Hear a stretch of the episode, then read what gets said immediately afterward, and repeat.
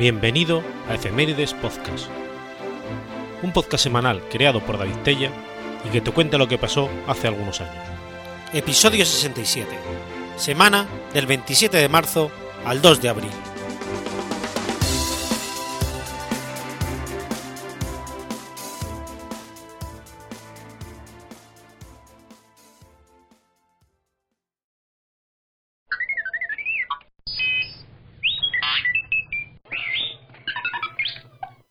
Miércoles 27 de marzo de 2002.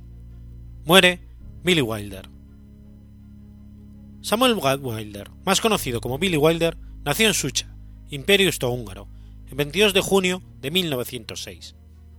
Fue un director de cine y producción estadounidense de origen austríaco, seis veces ganador del Premio de la Academia.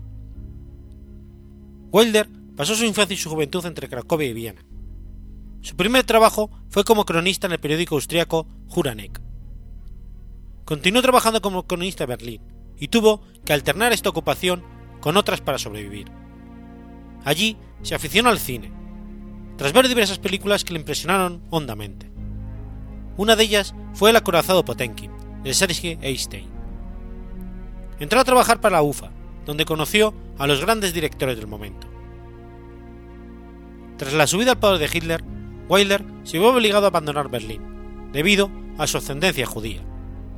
Su madre moriría en los campos de concentración de Auschwitz. Estuvo en París y desde allí, en 1934, se trasladó a Estados Unidos, junto al actor Peter Lorre. Wilder y Lorre compartieron apartamento, hambre y momentos muy difíciles durante una temporada. Allí comenzó a trabajar como guionista para Paramount y tuvo la ocasión de colaborar con Ernst Lubitsch, su gran maestro. Al funeral de este acudieron, entre otros, Wilder y su colega y amigo William Wyler. A la salida del mismo, ambos comentaron: Nos hemos quedado sin Lubitsch. Peor aún, nos hemos quedado sin las películas de Lubitsch. Como guionista, Wilder escribió 60 argumentos y como director realizó 26 películas. Fue galardonado con 6 Oscars, tras haber sido nominado en 21 ocasiones. En un famoso ensayo sobre Wilder, Stephen Farber comenta: la, principal aportación de Wilder al cine americano es la inteligencia, que le permite combinar lo corrosivo y lo sensiblero, e integrar los argumentos, paradojas, ironías y giros sorprendentes. En ocasiones, individuos respetados emergen como canallas, como el solemne director de una aseguradora en el apartamento. A veces, un aparente villano resulta ser un ser íntegro. Pensaba que la gente no suele ser ni tan buena como aparece en la superficie, ni tan mala como tiene ser en el fondo. Esta visión de la realidad le valió abundantes honores, pero también la controversia. Incluye en sus películas lo que los estudiosos del cine han dado a llamar discrepancia entre niveles de conocimiento, cuando el público sabe más sobre lo que ocurre en una escena que al menos uno de los personajes. Así se siente cómodo, listo, se fija más y, casta, y capta sus sutilezas. Se producen ironías cómicas y dramáticas. Cuando existe una mayor discrepancia entre lo que se sabe el público y lo que saben más de, más de uno de los personajes, las posibilidades dramáticas se multiplican. Wilder, de hecho, era un virtuoso permutando niveles de conciencia discrepantes, una táctica que coloca al público en una posición privilegiada sobre la que sigue la historia. Un ejemplo claro de ello lo encontramos en el apartamento. Primero, el público ve cómo Jack London presta la llave de su apartamento a los ejecutivos más ligones del trabajo, para que se encuentren con sus amigas. Segundo, comprueba el tímido afecto que Lemon profesa a Shirley MacLaine, la asesorista. Tercero, observa que el jefe, interpretado por Fred McMurray, un hombre casado, llama a Lemon para reprocharle su función de alcahueta, pero le sorprende pidiéndole la llave. El público, tan desprevenido como Lennon, está menos preparado para la escena en la que McMurray se encuentra con su amiga, que resulta ser McLean. Mientras se dirigen al apartamento, la película introduce una toma de Lemon solo ante el cine donde había planeado encontrarse con McLean. Ello provoca intensidad más que sentimentalismo, y por combinaciones fílmicas como la explicada, se considera que nadie en la historia del cine ha orquestado mejor las posibilidades de la argumentación que Billy Wilder. En 1981 dirigió su última película, Aquí un amigo. A partir de entonces, las compañías aseguradoras ya no querían asegurar películas suyas, debido a su avanzada edad. Murió 21 años después, a la edad de 95 años, en su residencia de Beverly Hills, a causa de una neumonía. Sus restos se encuentran en el cementerio Westwood Village en el Memorial Park de Los Ángeles, California.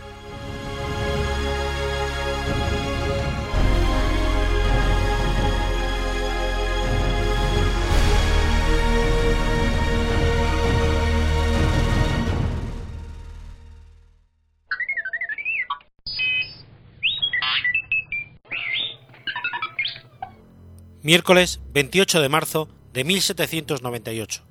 Manuel Godoy presenta la dimisión de sus cargos. Manuel Godoy Álvarez de Faria nació en Badajoz el 12 de mayo de 1767, hijo de José Godoy y Sánchez de los Ríos, regidor perpetuo de Badajoz y alcalde de Santa, de Santa Hermandad y de María Antonia Justa Álvarez de Faria y Sánchez de Zarzosa, de origen portugués, pero nacida en Badajoz. Ambos pertenecían a la nobleza de provincias, lo que les permitía el acceso a cargos que únicamente podían ocupar los nobles en aquellos tiempos. Su padre, José Godoy, coronel del ejército y con cargos en el gobierno municipal de Badajoz, se, preocupó, cuanto pudo, por la instrucción de sus hijos en el aspecto intelectual y físico por medio de la práctica de la equitación y la esgrima, indispensables para que pudieran seguir con éxito la carrera militar. Después de acabar los estudios elementales, Godoy adquirió conocimientos de matemáticas, humanidades y filosofía. En 1784 llegó a la corte de Madrid y fue admitido por Carlos III en la Guardia de Corps, donde servía su hermano mayor Luis. Estudió francés e italiano con los hermanos Joubert, a los que manifestaba deber mucho, así como a su confesor.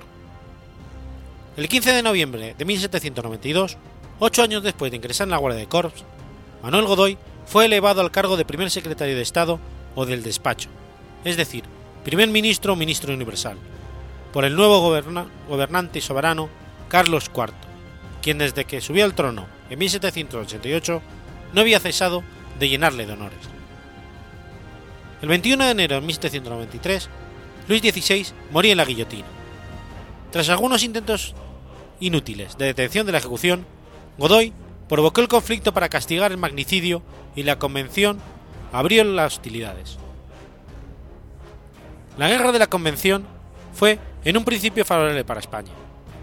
El general Antonio Ricardos llegó hasta Perpiñán, pero la organización de la defensa por parte francesa frenó el empuje inicial. En diciembre de 1794, españoles e ingleses, aliados, levantaron el asedio de Tolón, plaza que había sido recuperada por los franceses. La contraofensiva francesa enfrió los ánimos de los españoles, que habían ido a la contienda en defensa de la religión y de la monarquía.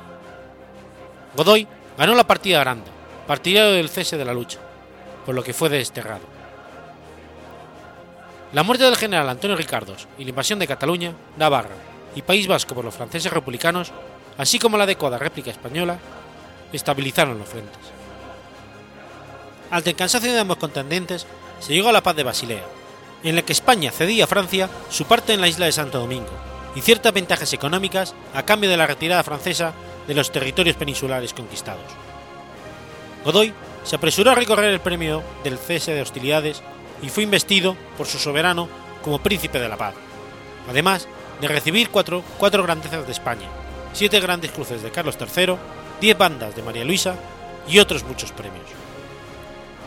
Entonces, Godoy olvidó la enemistad con Francia y se alió con ella para, mediante el primer tratado de San Ildefonso, el 18 de agosto de 1796. El favorito temía que el realme inglés se utilizara contra los territorios hispanos de ultramar, debido al disgusto que provocó a Inglaterra la firma en Madrid de la paz de Basilea, sin una previa consulta al antiguo aliado. Además, Carlos IV y María Luisa necesitaban el apoyo francés ante el futuro del Ducado de Parma ya que su hija, María Luisa, estaba casada con el heredero de aquel territorio. Finalmente, Godoy palpaba la hostilidad creciente hacia su persona y al temer la caída, como se manifestó en la fracasada conspiración de Malaspina, pensó que aliándose con el directorio acallaría los últimos devaneos republicanistas surgidos en España, lo que le traería, todavía más si cabe, el agradecimiento de sus augustos señores. Aunque la derrota de la escuadra española junto al Cabo de San Vicente y la conquista inglesa de la isla de Trinidad fue compensada por la defensa de Cádiz, Puerto Rico y Tenerife, las intrigas contra el favorito, atizadas por el propio directorio, que abrió negociaciones de paz con Inglaterra sin contar con España, dieron su fruto, y Godoy tuvo que retirarse como primer secretario de despacho. Entretanto, Godoy reanudó las políticas reformistas, aunque sin poder maquillar su desprestigio. Redujo los monopolios gremiales, apoyó la ley agraria, suprimió algunos impuestos, liberalizó los precios de las manufacturas e incluso en 1797 reunió un gobierno integrado por lo más granado de la Ilustración española, la mayoría del cual ya había desempeñado puestos relevantes con Carlos III. Gaspar Melchor de Jovellanos se convirtió en secretario de Justicia. Francisco de Saavedra se hizo cargo de la Hacienda. Francisco Cabarrús, uno de los creadores del Banco de San Carlos, fue enviado como embajador al país. Los escritores y políticos Juan Meléndez Valdes y Mario Luis de Urquijo ocuparon también puertos importantes. No es más que un episodio de la tremenda fractura ideológica que la Revolución Francesa y las guerras napoleónicas producirían a la sociedad española.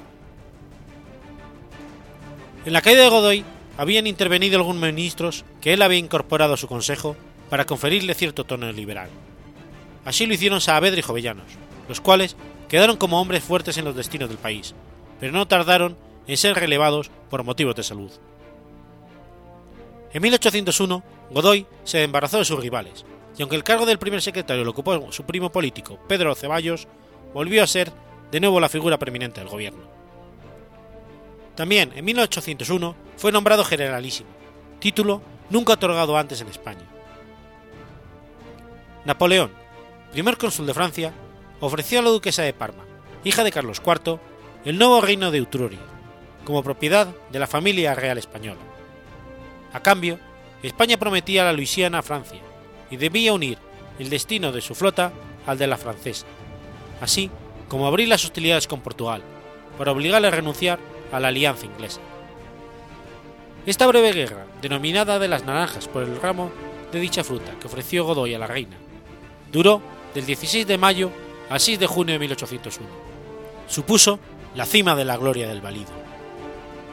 Godoy logró de manera casi incruenta una paz favorable a España y a Portugal, y contraria a los intereses de Bonaparte. El Tratado de Badajoz, por el cual Portugal cedía a España la plaza de Olivenza y comprometía a cerrar sus puertos a los ingleses. Si bien el resultado no satisfizo a Napoleón, necesitado una tregua, acabó por firmar la paz de Amiens con Inglaterra, por la que España recobró Menorca, perdido durante la contienda, y cedió la isla Trinidad a los británicos. Por su parte, el príncipe de la paz ratificaba el Tratado de San Ildefonso de 1800. El 31 de diciembre de 1802, el Cabildo de Buenos Aires propuso al rey Carlos IV de España que nombrase a su valido, ministro, el príncipe de la paz, regidor honorario del Cabildo de Buenos Aires. El rey accedió por real célula el 29 de octubre de 1803. Con el pretexto de que Godoy favorecía a los ingleses, Napoleón obligaba a España, con amenazas, a ejecutar sus designios. Así, arrancó primero a Carlos IV un convenio de neutralidad y después una nueva alianza, que trajo la derrota de la, de la flota franco-española en Trafalgar a manos británicas. Entonces, Godoy se dio cuenta de que su privanza tocaba subir. En torno al príncipe heredero Fernando se agruparon los descontentos con la política del favorito, quien, al temer por su suerte y la de Carlos IV, creyó que, por el momento, lo mejor era unirse con, estrechez al emperador francés. Napoleón apreciaba a Godoy como hombre y como ministro, pero fomentó aquellos recelos y ambiciones para sus fines. Entre 1805 y 1806, Godoy le propuso entrar en un reparto con Portugal y que le concediera una de las porciones. Al parecer, incluso planeó cambiar el orden de sucesión del trono español para eliminar al príncipe heredero Fernando o ejercer él como regencia. En el invierno de 1806, el emperador concedió el reino de Nápoles a su hermano, José, tras expulsar a Fernando IV de Borbón, hermano del soberano español y padre de María Antonia, casada con el príncipe de Asturias. Lograr la aprobación de Carlos IV no hubiera sido fácil sin contar con la animadversión de Godoy al príncipe. Napoleón, en la cúspide de su gloria, desoyó las pretensiones del favorito y exigió en cambio hombres, dinero, la adhesión de España al bloqueo continental contra Inglaterra, así como el puerto de pasajes o las Baleares para el rey destronado de Nápoles.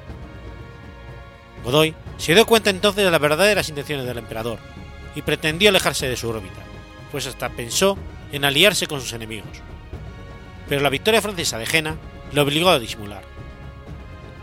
El príncipe de la paz se plegó entonces a las exorbitantes exigencias napoleónicas, mientras el francés fingía creer en la sinceridad de Godoy y se aliaba con los partidarios del príncipe Fernando. España se adhirió al bloqueo continental y otorgó a Napoleón su concurso militar.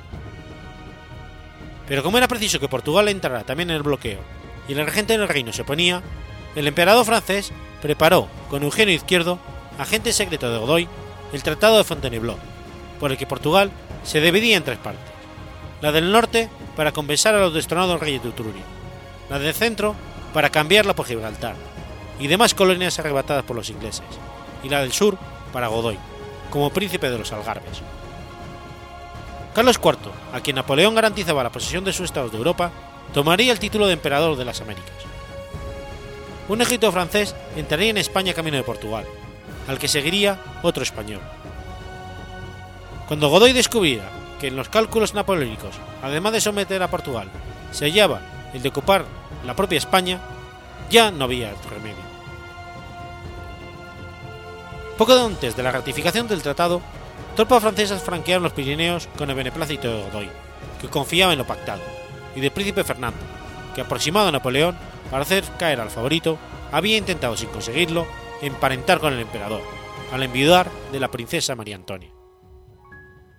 Pero Godoy descubrió los planes del partido fernandista para derrocar a Carlos IV.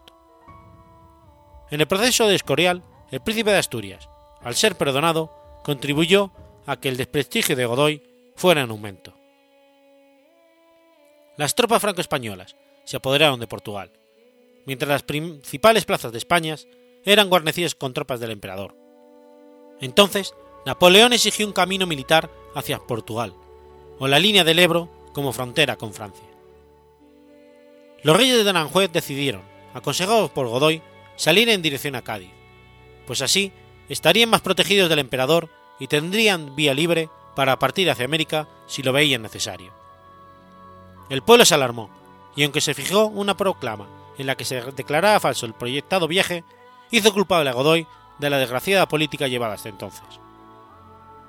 La noche del 19 de marzo de 1808, el populacho, dirigido por una parte de la nobleza desdeñosa ante el recorte de sus privilegios impulsado por Godoy, asaltó el palacete del favorito, en el llamado Motín de Aranjuez, tras el cual fue destituido de sus cargos y, honores, como lo fue el rey Carlos, anonadado ante el golpe de Estado, perpetrado por su hijo, siendo encerrado en el castillo de Villaviciosa de Odón, por orden del príncipe Fernando, y a duras penas salvó la vida gracias a la intervención de Murat, quien lo condujo a Bayona, en donde se vio por primera vez directamente con Napoleón.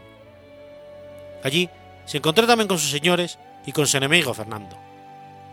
Ni padre ni hijo eran ya reyes, por haber hecho cesión de sus derechos sobre la corona española a la dinastía Bonaparte. Carlos IV, hombre del antiguo régimen, no podía concebir la traición de su hijo en el Escorial o en Aranjuez, y tampoco podía concebir que el emperador de los franceses le hubiera engañado sin hacer ningún honor a su palabra, y sometiendo a España a la destrucción, la sangre y el fuego. Este comportamiento traicionero en un emperador era algo que no era capaz de comprender, que no lo podía entrar en la cabeza. Se dice que por no seguir un comportamiento semejante, que implicaba engaño, Carlos IV había retrasado indefinidamente la expansión de España en el norte de África. Los palacios y posesiones de Godoy fueron objeto de rapiña. La corte estaba en Aranjuez, porque con poca justificación política tenía el asalto a las casas de Madrid.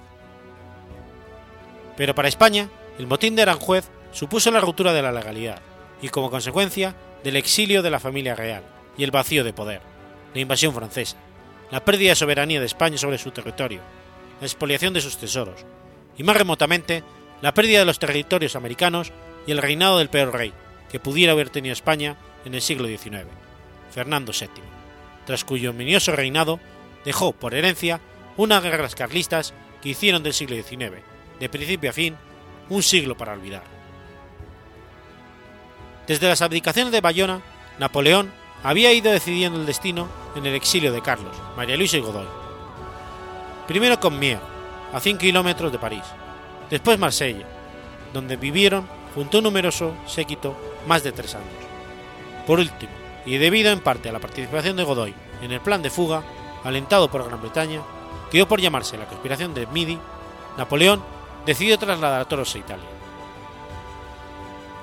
No al reino de Nápoles, como hubiera preferido los monarcas, sino a la corte papal, a Roma. Allí llegaron el 16 de junio de 1812. Su primera residencia fue el Palacio de Bourges.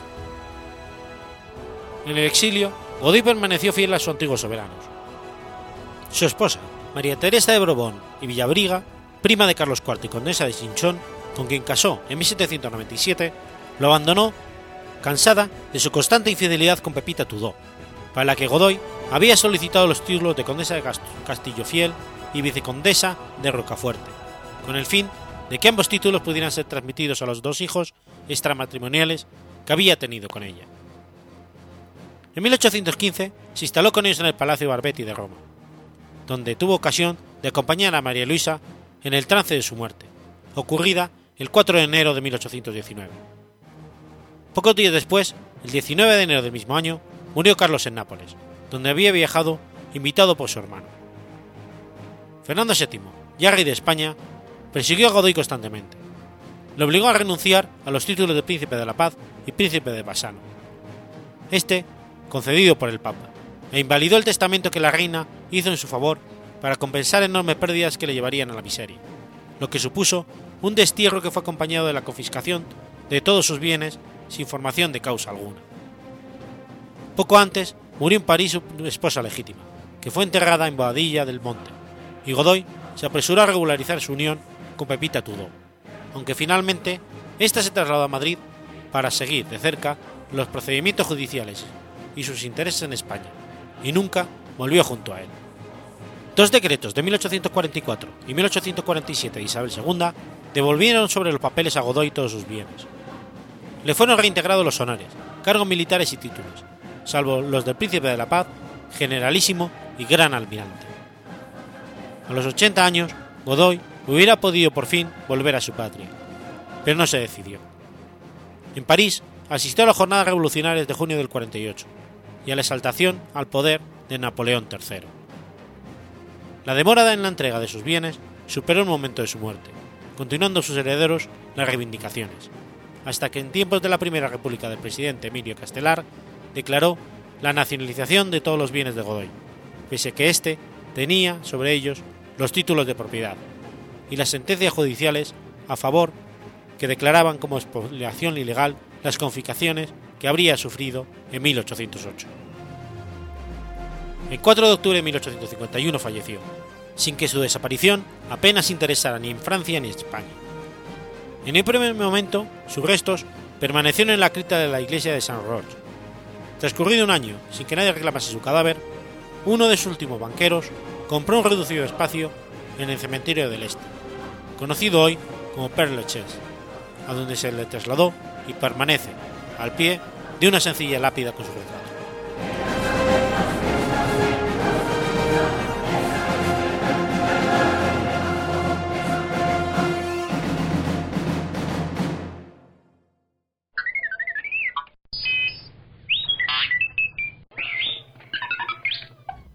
Miércoles 29 de marzo de 1989.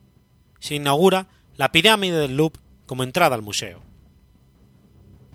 La pirámide del Museo del Louvre es una obra situada en el patio del Museo del Louvre, en París, que da acceso al edificio. Fue diseñada por el arquitecto Jean Min Pei. De estilo internacional, esta pirámide de vidrio y aluminio fue inaugurada en el año 1989 por el entonces presidente francés François Mitterrand. Tiene una altura de 20,1 metros y un total de 673 paneles de vidrio laminado transparente divididos en 603 rombos y 70 triángulos. Aunque algunas fuentes señalan que existen 666 rombos debido a una intención de darle un sentido esotérico a la construcción.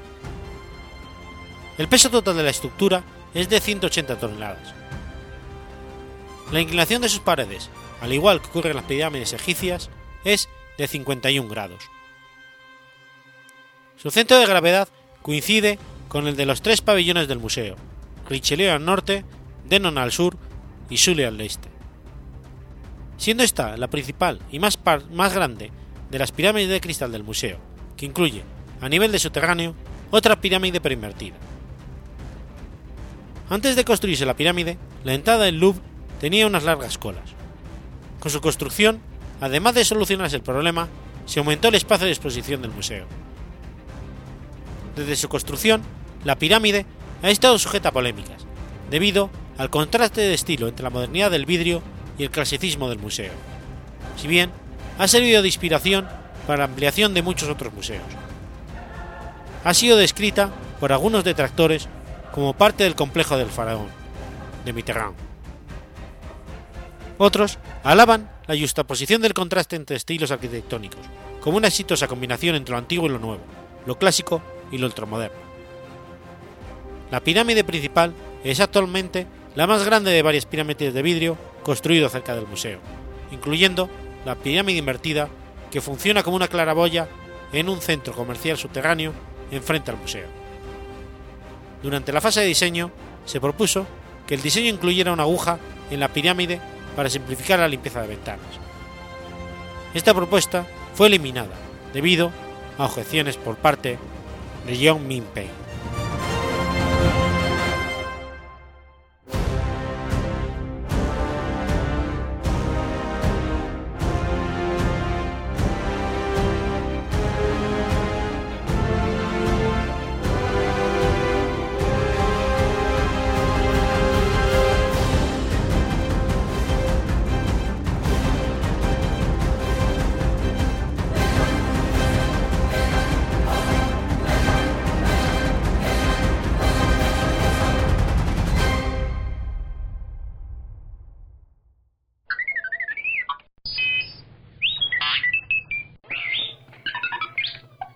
Viernes 30 de marzo de 1962. Nace MC Hammer. Stanley Kirk Burrell, artísticamente conocido como MC Hammer, es un rapero estadounidense semi-retirado, conocido por su talento como músico y bailarín de ritmo frenético y pegadizo. Destacó su indumentaria ostentosa y brillante, de pantalones abombados y su enérgico estilo personal. Ha ganado tres premios Grammy, 8 American Music Awards, un People Choice Award y un Premio Diamante. Se hizo famoso con éxitos como Cantus Deeds. Pese a haber vendido más de 50 millones de discos y 10 millones de copias de su álbum Please, Hammer, Don't Heart, cayó en bancarrota tras dejarse llevar por la fama, comprar una mansión de 30 millones de dólares y emplear a tiempo completo a un nutrido equipo que le suponía un coste de medio millón de dólares mensuales. Para el año 1996, solo 6 años después, tenía activo por 9,6 millones, para hacer frente a unas deudas que ya alcanzaban los 13,7. Hammer se crió en Los Ángeles, California. Empezó a bailar cuando consiguió trabajo como pelotas para el Oakland Athletics, donde entretenía a los admiradores bailando durante los descansos, y ganó el apodo de Hammer por, por su parecido al líder de carrera absoluto del equipo, Hammerin, Hank Aspirante a jugador de béisbol, Hammer fue incapaz de llegar a convertirse en un profesional de este deporte. Dejó aquel sueño y se enlistó en la Marina durante tres años. A su regreso a Oakland, comenzó a trabajar en clubes locales y con ayuda de varios de sus amigos montó su propia compañía discográfica. En 1987, usando el nombre Dempsey Hammer, grabó Feel My Power e impresionó con su complicado espectáculo de baile directo.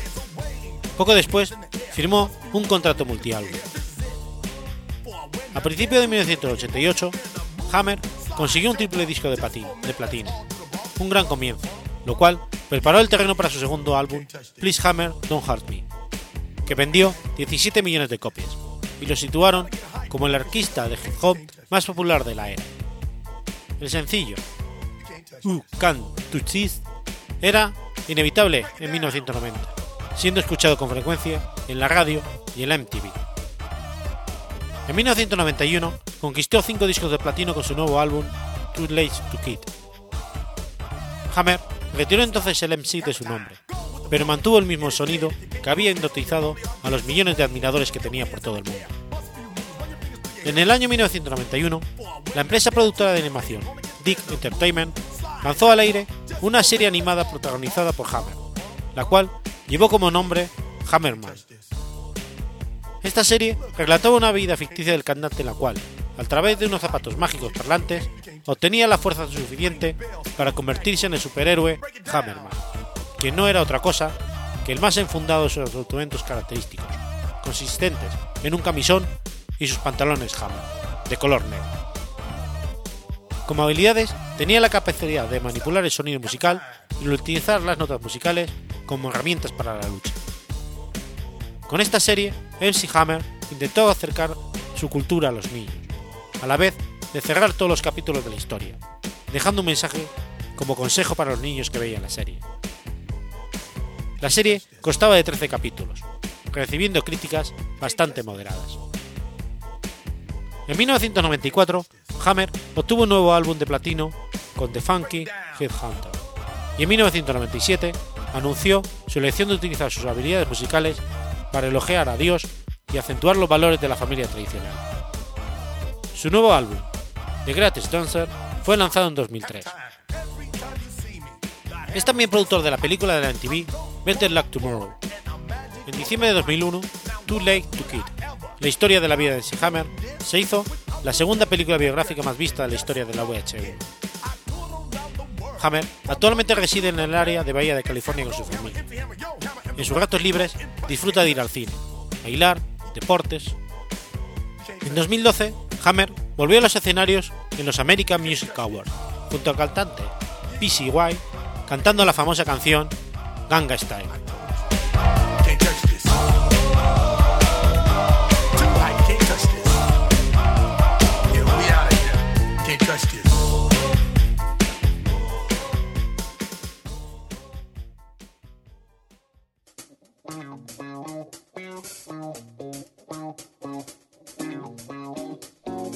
¿Conoces la Asociación de Escuchas de Podcasting? Asespod es el primer lugar de encuentro para todas aquellas personas que escuchan este formato de audio.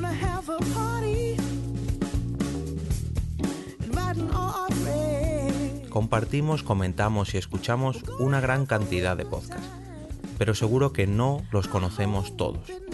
Nos falta este que estás escuchando ahora mismo.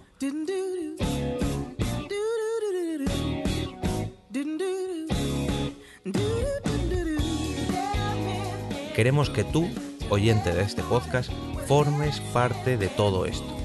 Asociate gratis en nuestra web, asespod.org. Búscanos en las redes sociales, Twitter, Facebook y Google Recuerda, asespod.org.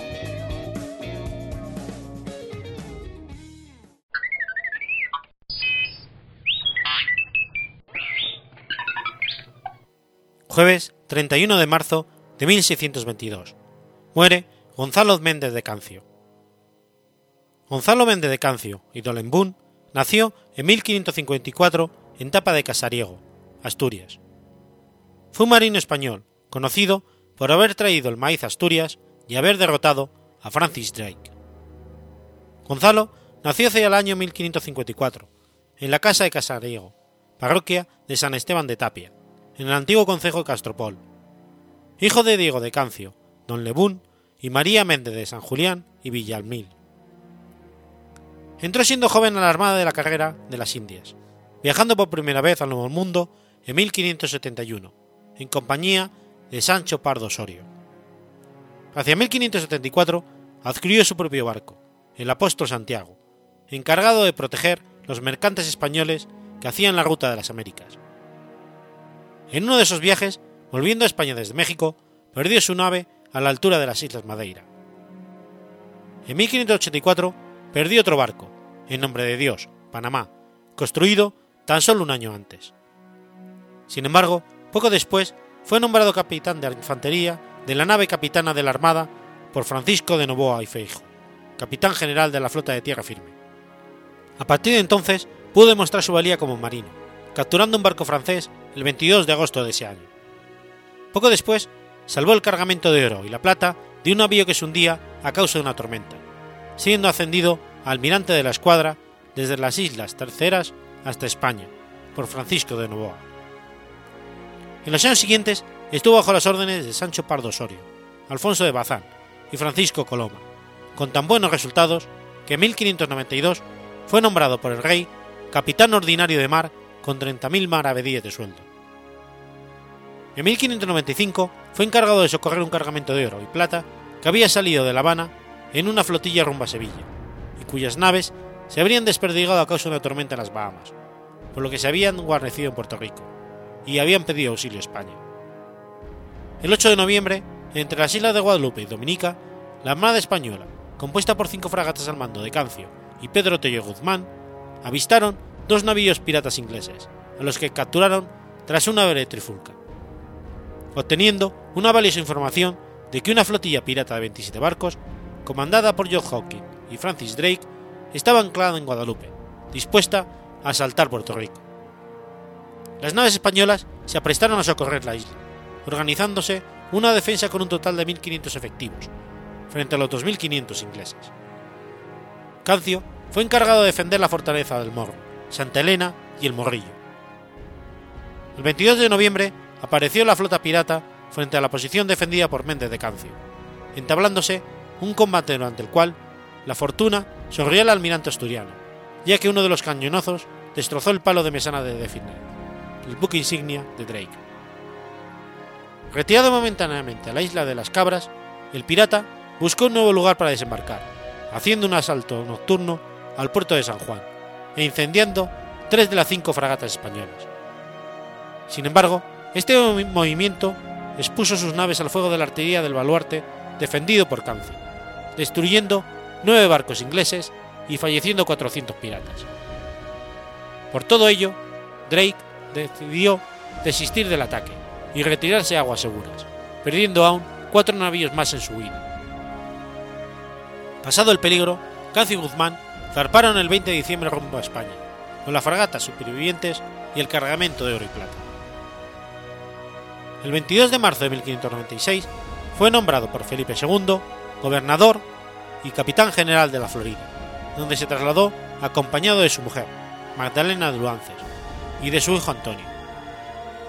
Instalado en San Agustín, capital de la colonia, consideró que la ubicación de la ciudad no era la más idónea para el desarrollo agrícola y comercial de la colonia, por lo que buscó un nuevo asentamiento, hallando un lugar apropiado en la región de Tama, en la confluencia del río Okumulunge con el Atalhama, en el actual estado de Georgia.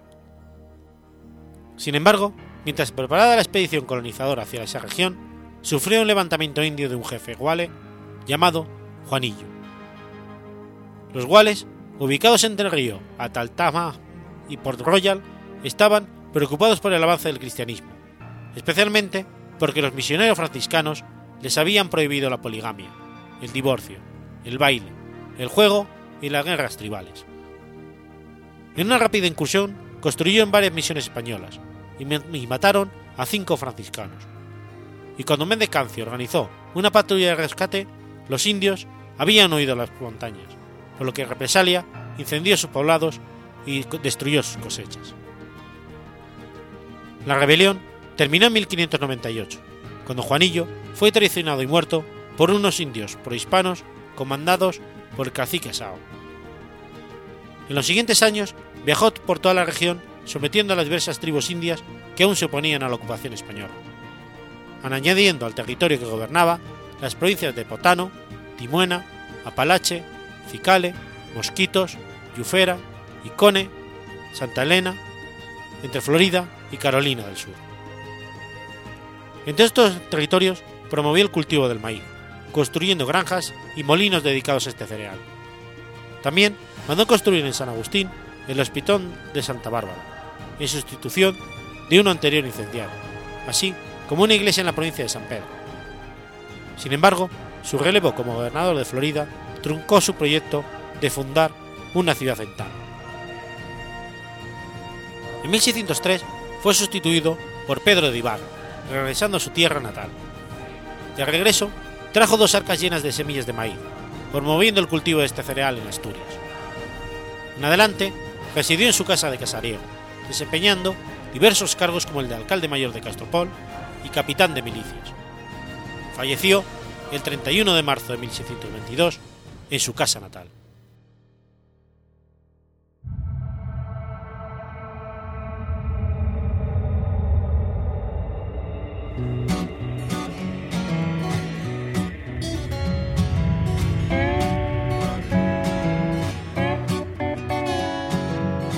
¿Sabías que existe una asociación donde damos voz a los podcasts? La Asociación Podcast nace con el propósito de aunar intereses relacionados con el podcasting, ofreciendo formación, soporte y una mesa de debate sobre el podcasting, no solo en España, sino también en toda Hispanoamérica. Entre nuestros proyectos destacan nuestro libro colaborativo, la organización de diferentes eventos relacionados con el podcasting como las jornadas de podcasting, los premios de la Asociación Podcast y Radio Podcastellano. Para formar parte de la comunidad, recibir información de eventos y estar al tanto de lo que ocurre, solo tienes que entrar en asociacionpodcast.es y hacerte socio o simpatizante. Ahora es tu oportunidad de formar parte de esta gran comunidad asociacionpodcast.es. Si lo prefieres, puedes escribirnos a info@asociación.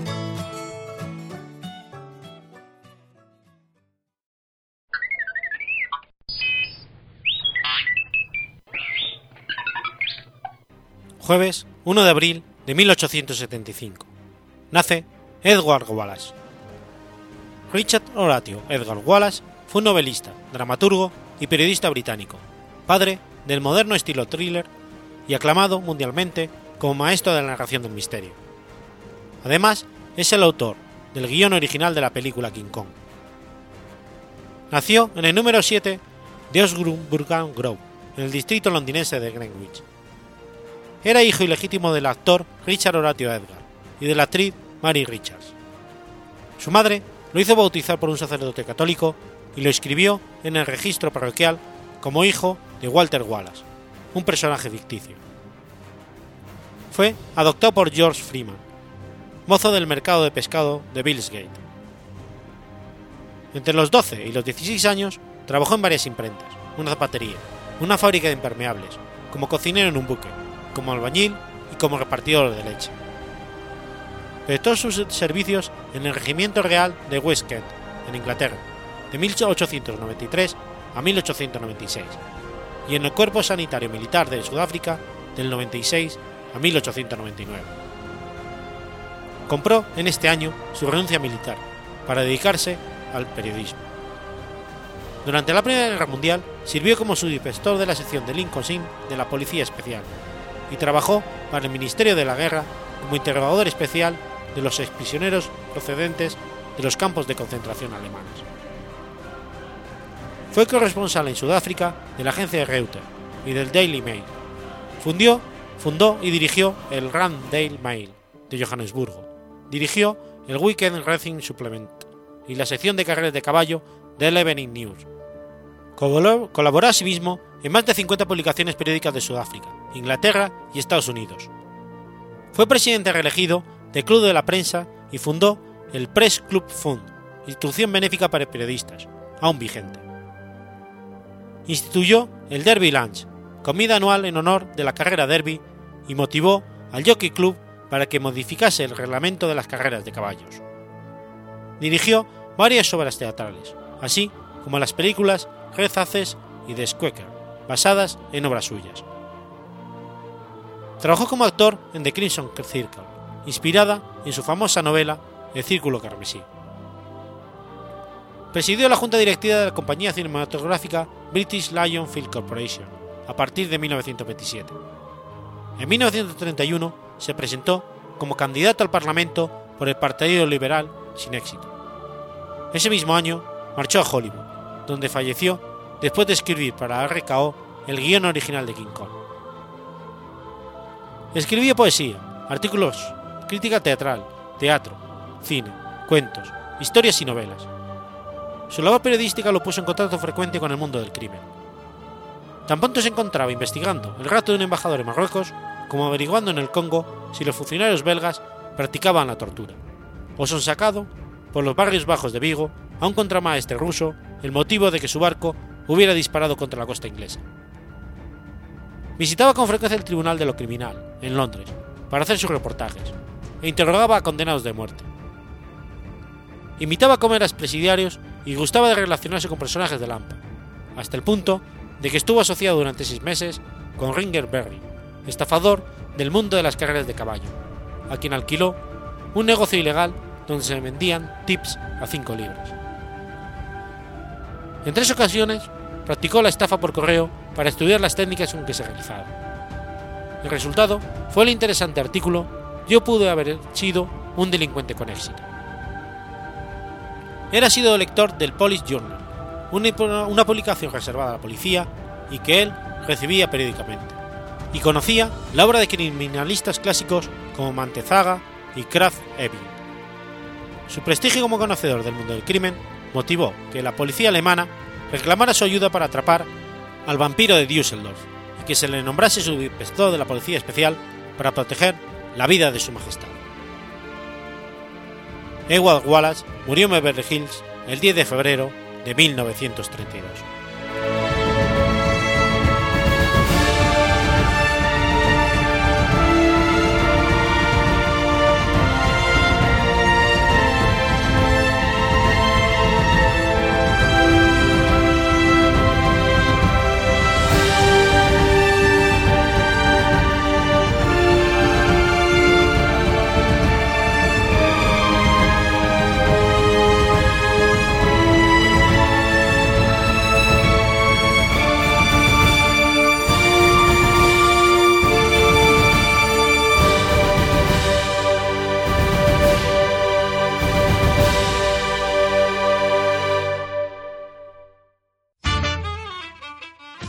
¿Sabéis de qué está lleno Internet? No, de eso no, guarros. Internet está lleno de podcasts. Pero como las trufas en el bosque, a los podcasts hay que encontrarlos y a veces no es nada fácil. Para lo primero, contamos con cerdos con muy buen olfato. Para lo segundo, contamos con Agustín, Verdugo789, que tiene muy buen oído y luego nos lo cuenta todo en su podcast sobre podcast. No soy un troll.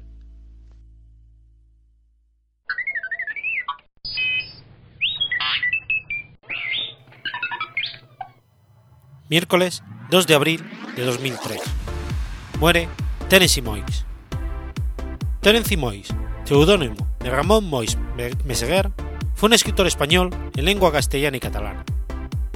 Nacido en Carrer de Ponent, actual Callejo Costa, en el Raval. Escritor y cinéfilo, se convirtió en uno de los autores más leídos de la literatura española tras la publicación de No digas que fue un sueño, Premio Planeta de 1986 con más de un millón de ejemplares, dando la continuación en El sueño de Alejandría.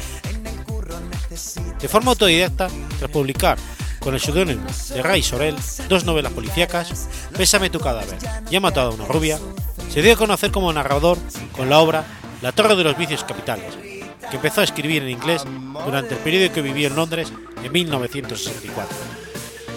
En París pasó alguna noche en la librería Shakespeare Company en su obra aparecen elementos autobiográficos, la cultura catalana en la que se educó y crió, la homosexualidad, la crítica y los valores de la época franquista y la educación religiosa, y una gran devoción a la historia de Egipto.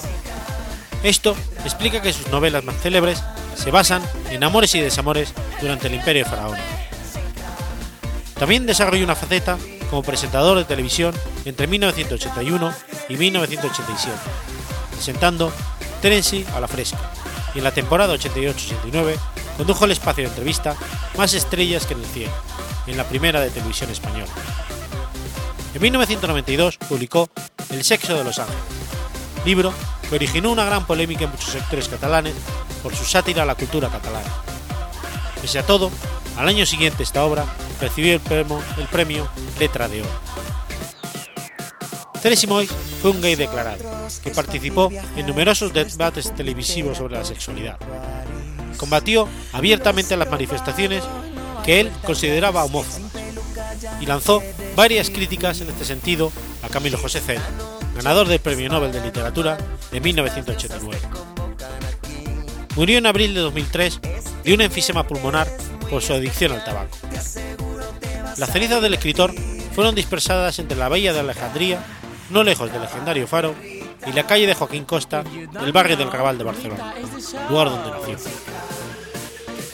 En 2005 se otorgaron por primera vez los premios internacionales Terence Simons, instituidos en su honor, por su importancia en la visibilidad de la literatura gay en España. El mismo año se entregó también por primera vez otro galardón que lleva el nombre del autor, el premio Terence Simonis de narrativa gay y lésbica que entrega la Fundación ARE.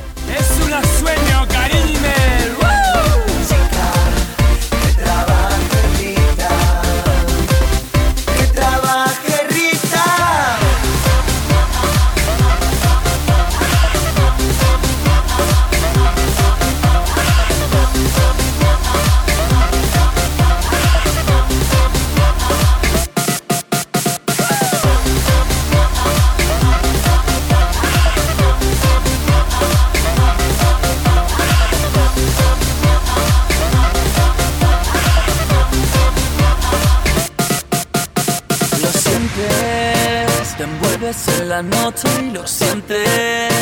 El glitter y las luces te encienden.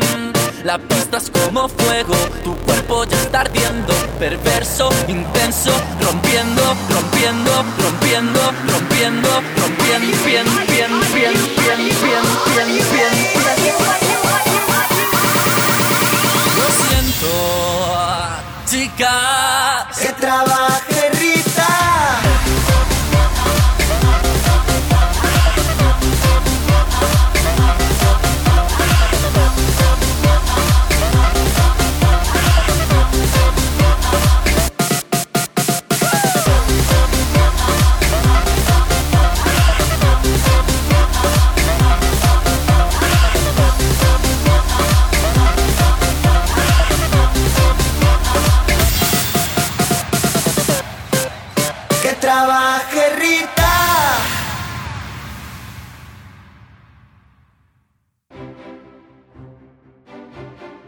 Has escuchado Efemérides Podcast.